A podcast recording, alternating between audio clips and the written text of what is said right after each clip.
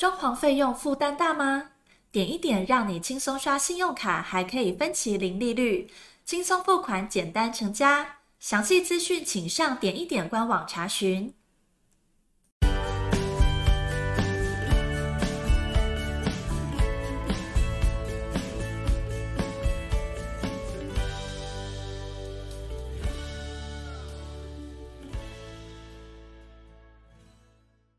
欢迎收听你家我家，我是频道主持人 Jordan。今天呢，我想跟大家分享呢有关这个风格的一些类型。其中，我觉得现在目前我们台湾民众哈最喜欢的风格之一呢，就是大家常常听到的这个北欧风啊。那北欧风做的好不好呢？大家其实都是见仁见智的哈。所以，我想今天就要跟大家分享什么叫做北欧风。那各位清不清楚什么叫做北欧风的设计的方向，以及北欧风这样的一个风格在室内装修里面的一个领域里面，它所扮演的一个角色的定义是什么？那我想让大家清楚知道北欧风，那大家会比较聚焦，也比较清楚说，哦，北欧风，北欧风其实讲只讲北欧风啊，感觉不出什么叫北欧风的一些确切的定义哈。其实北欧风，大家可以在字面上来讲的话，哈，它这个意思就是来自于欧洲的北边嘛。好，那其实北欧五北欧五国大家都知道啊，冰岛啊、瑞典、挪威、芬兰跟丹麦这五个国家的生活风格是什么？你一定要先了解了这五个国家的风格，他们的生活风格呢，才会被定义跟态度归纳成装潢的一个风格里面。那这这五个国家，它的它有个共同点就是它的地理位置，因为它在欧洲的北部。欧洲的北部的地理位置呢，它有几个共通点，就第一个它的气温很低嘛，第二个就是光照很弱，那冬季非常的漫长，所以呢，基本上它这个光照弱跟冬季漫长，造成它的这个光线哈、没有像我们在台湾，在台湾觉得光照啊、太阳啊，这些都是很自然而然的东西哈、可是在北欧五国来讲的话，真的，一年当中有光照的这个天数其实并不多，所以他们对阳光这件事的奢侈程度呢，非常的渴望，渴望啊。所以呃，甚至有时候你看那个十二月份啊，他们可能这一个月里面只有一个小时有日照的时间。所以你看哦，北欧风的这个所谓的风格哦，都是属于比较淡色系的，而且呢，基本上呢，它的。风格的家具呢，大多也是白色系列，所以你有没有发觉北欧风它现在的第一个定义就是说，它是以白色系跟淡色系为一个基底，为一个基础，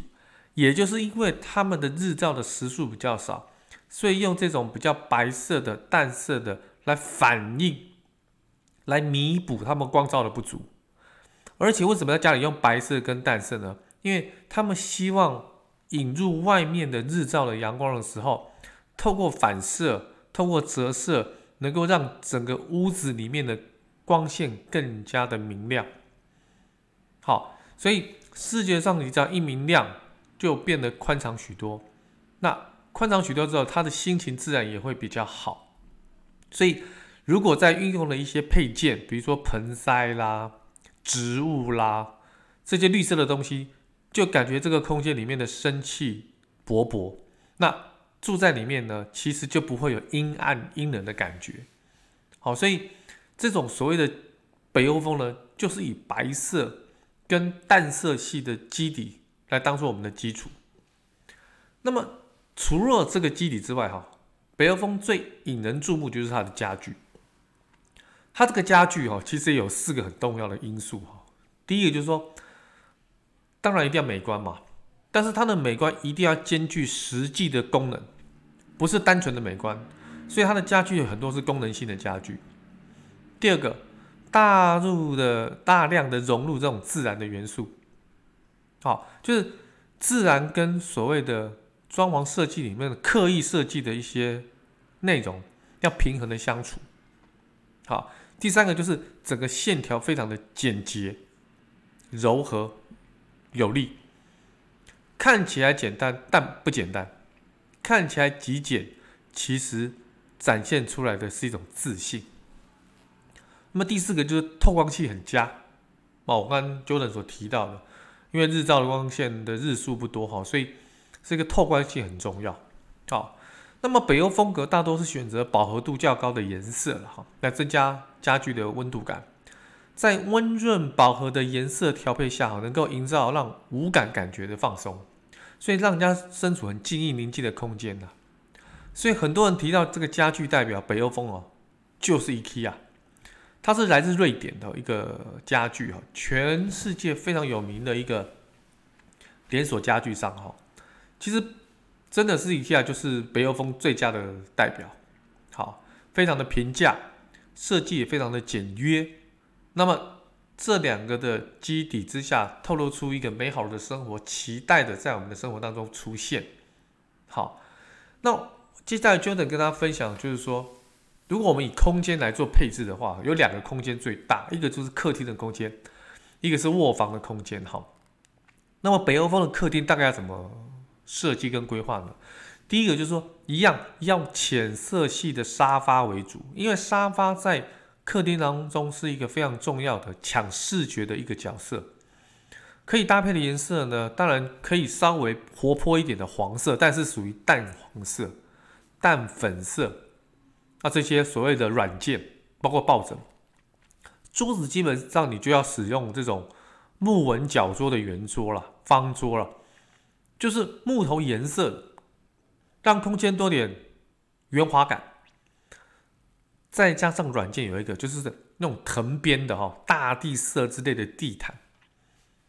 那么让整个空间很有自然的这种风味啊。好，台湾其实不太流行这种藤制的地毯，可是藤制的制品哈，在北欧风来讲，它是一个很重要的点缀品。它搭配的木头，不管是木沙发，或者是木茶几，或是木柜。或木质的画框，那这个藤制品的啊、地毯，或是藤制品的编织品，跟这些木制品的颜色非常相近，但是因为它的花纹、它的起伏跟凹凸，跟这些木头平顺的木头感觉不一样，所以看起来是颜色一样，可是因为它有比较粗糙的层次感，所以你就感觉到什么非常有冲击性。视觉上是非常搭配的，啊，非常搭配的。那么再来就是到房间了，就是我们的卧房，一样，我们习惯也是以浅木纹的色调来做搭配。那我们床边都有小边桌嘛，小边桌放上温暖的这个灯，重点就灯了哈，就是一个重点。那另外呢，让这个房间有自然的气息呢，就要放一些盆栽跟植物了。重点是床单。大部分北欧风的床单都是米白色的，好，米白色。假设你觉得已经都很白了，你加加米白色好像有一点太单调，我就建议可以跳色一点，就是刚才所提到的大地的基底色，比如说棕色、灰色、鹅黄色。好，床单用鹅黄色比较少，所以棕色跟灰色其实是一个蛮好的选择，也比较好保养，也比较好清洗。如果真的比较脏的时候，其实也比较看不出来。好，所以如果棕色跟灰色搭配的所有其他北欧风的这个基底的淡颜色的卧房，那其实它是一个非常不错的低调的选择。好，再来就是其他我们要补充的，就是你要通过什么家具来达到北欧风格的环境布置哦。我觉得有很多现在的年轻人的居家的环境的空间并不是很大，可是看起来非常有特色。为什么？因为他把一些固定的家具变得是移动式的家具。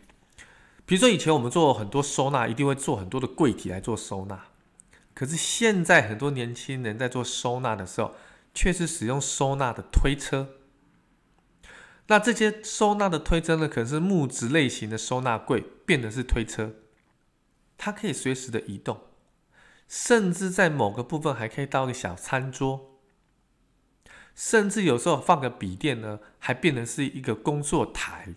哎，这个你有没有发觉？各位粉丝跟网友，你有没有发觉，现在你的画面当中就有这样的一个所谓收纳推车的概念？这些都会让整个空间放大，因为你这些所谓收纳柜它是移动的，它不占地方的，因为还是有兼具收纳的功能。好，所以这样的一个家具呢，也非常的活泼，哈，但也很低调，哈。所以呢，我想北欧风风格的居家呢，其实不难，但是你会发觉到，就是说，啊、呃，好像大家都误会了，就是要极简，哈，才是北欧风。其实并不然，哈，简单绝对是一个主要的大原则，但是简单之内或之外，需要点缀的装饰品，包含 Jordan 刚刚所提到的一些抱枕啦，有一些地毯啦，有些藤制品的编织品啦，或者是一些餐具啦，或颜色的搭配啦，尤其是白色跟木头色的混搭，这些大量的运用，产生了北欧风明亮宁静的一个所谓的居家风格。大家只要把握住这样的一个方向呢，我相信。出来的北欧风呢，不但是胜过你在 IKEA 看过的空间改造，甚至可以创造出你自己想要的一个居家风格。有很多的装潢的伙伴们，就是常常去啊、在网络上收集一些北欧风的照片。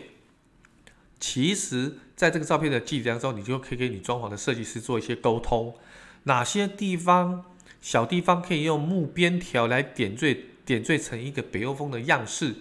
哪些地方可以大量的使用白色跟淡色的基底？哪些地方可以用跳色的灰色跟鹅黄色来做跳色的动作？什么样的软件跟画框可以配合北欧风的风格？什么样的花盆跟植物跟盆栽能够跟北欧风做一个最完美的搭配？诸如此类的这些问题呢，我觉得你都可以拿出来跟你的设计师做讨论。那么台湾呢，针对北欧风也非常的接纳，也非常的流行。甚至有点有点流行到泛滥了哈，不过我相信也是深受大家的喜欢，大家才会那么喜欢的北欧风。那最后要提醒大家一件事情，不管你是什么样的风格，你只要极简哈，你将来要变化的时候你就很简单。比如说你是北欧风，但是它跟日式的简约风有什么不一样？其实差距并不是很大哎，只是日式的简约风跟所谓的欧式的北欧风。同样都是以木饰木系作为一个基底，当然在工法上跟木作上的差异性就比较大。在日式的所谓的极简风当中，当然很重视工艺了哈。所以呢，我想如果你的北欧风将来想转型成日式的极简风、简约风，那是非常容易的，因为你的基底本来就有这样的一个基础哈。所以在一些家具的设计上呢，并不需要做定制的一些家具，不管是柜体啊，好还是桌子之类的哈，所以呢，这个部分可以做一些很好的调配。北欧风的弹性也非常的大。好，那当然喜欢日式的或北欧风的装潢的业主们哈，我想这个就是你们的生活风格，就不太适合跳到太鲜艳或者是太古典，好，或者是太中式这种风格。好了。今天我的分享就到这边了，感谢各位的收听，那我们下次再见喽，OK，拜拜。